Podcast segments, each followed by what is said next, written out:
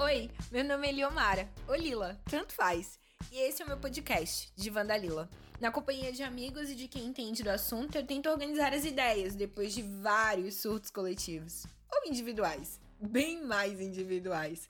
Oxi, surtei! Hoje eu tô no divã.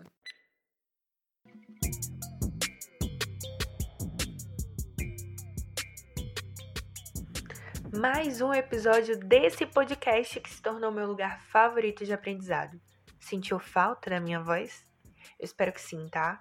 Assim como eu espero que você esteja bem, evitando aglomerações e usando máscara, porque o coronga tá aí ainda. Confesso que depois da terceira metade desse loop infinito da quarentena, eu tive leves surtos e tênis. Esse é o momento em que eu agradeço a Deus pelos amigos que me ouviram incansavelmente filosofar sobre o quanto é louca essa história de viver. Desde que eu saí do ensino médio, um zilhão de coisas aconteceram na minha vida. E algumas frustrações me fizeram mudar os planos, deixando alguns sonhos para trás.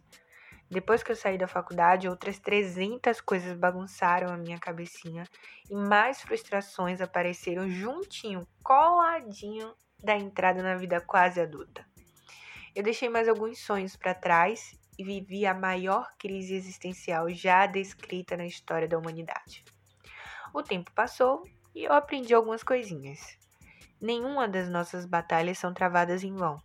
Assim como os momentos felizes que a gente vive servem para trazer flashes de como a nossa vida é quando não estamos passando por algum problema. I'm sorry, eu já comecei a me perder aqui nesse negócio. O que eu quero dizer é que, na real, nós não temos muita certeza nessa vida. Quem dirá controle sobre ela? E entre os altos e baixos que a gente enfrenta, bom mesmo é quando seguimos lutando para realizar nossos sonhos e objetivos de vida. Porque existem habilidades específicas inerentes a cada um, que fazem uma diferença enorme na vida de outras pessoas que topam por aí com a gente e a gente nem sabe quem são. Esse negócio de mundo que fala, né?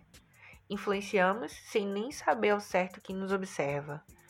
Durante essa quarentena, eu acabei percebendo o quanto eu amo conectar pessoas e informação.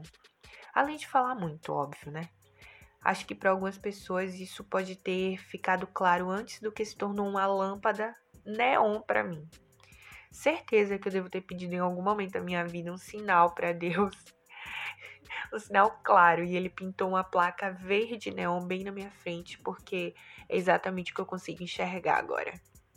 Eu acredito que esse rolê todo aconteceu porque eu ignorei o que as pessoas próximas a mim falavam. Assim como eu deixei que a minha baixa autoestima me levasse a duvidar da minha capacidade e das minhas habilidades. Então, primeira e única lição do episódio de hoje: nunca duvide das suas habilidades, das características que te tornam alguém único nessa terra. Encontre a sua paixão e lute para tornar isso realidade na sua vida. Já que o trabalho faz parte da vida humana, que o dinheiro não seja o único motivo, a única justificativa que você tem para o despertador tocar às quatro ou cinco horas da manhã. Que a nossa paixão seja capaz de nos mover além das nossas camas e casas, todos os dias, e suportar todos os contras relacionados ao exercício das nossas habilidades, porque é isso que faz o nosso olhinho brilhar quando a gente alcança resultado. Fim da lição? Agora eu posso dizer que estamos no momento perfeito para retornar às atividades desse podcast. O próximo episódio é sensacional e vai esclarecer algumas informações de utilidade pública sobre esse assunto. Eu espero que você volte para ouvir na semana que vem, porque o episódio de hoje ele foi só para suprir a ausência da minha terapia. Brincadeira. algumas informações importantes. Espalha para geral que o nosso podcast acontece em um novo dia horário. Toda quinta às 10 horas vocês vão poder ouvir um pouco sobre assuntos atuais a partir do ponto de vista de pessoas diferentes. Pessoas especiais também.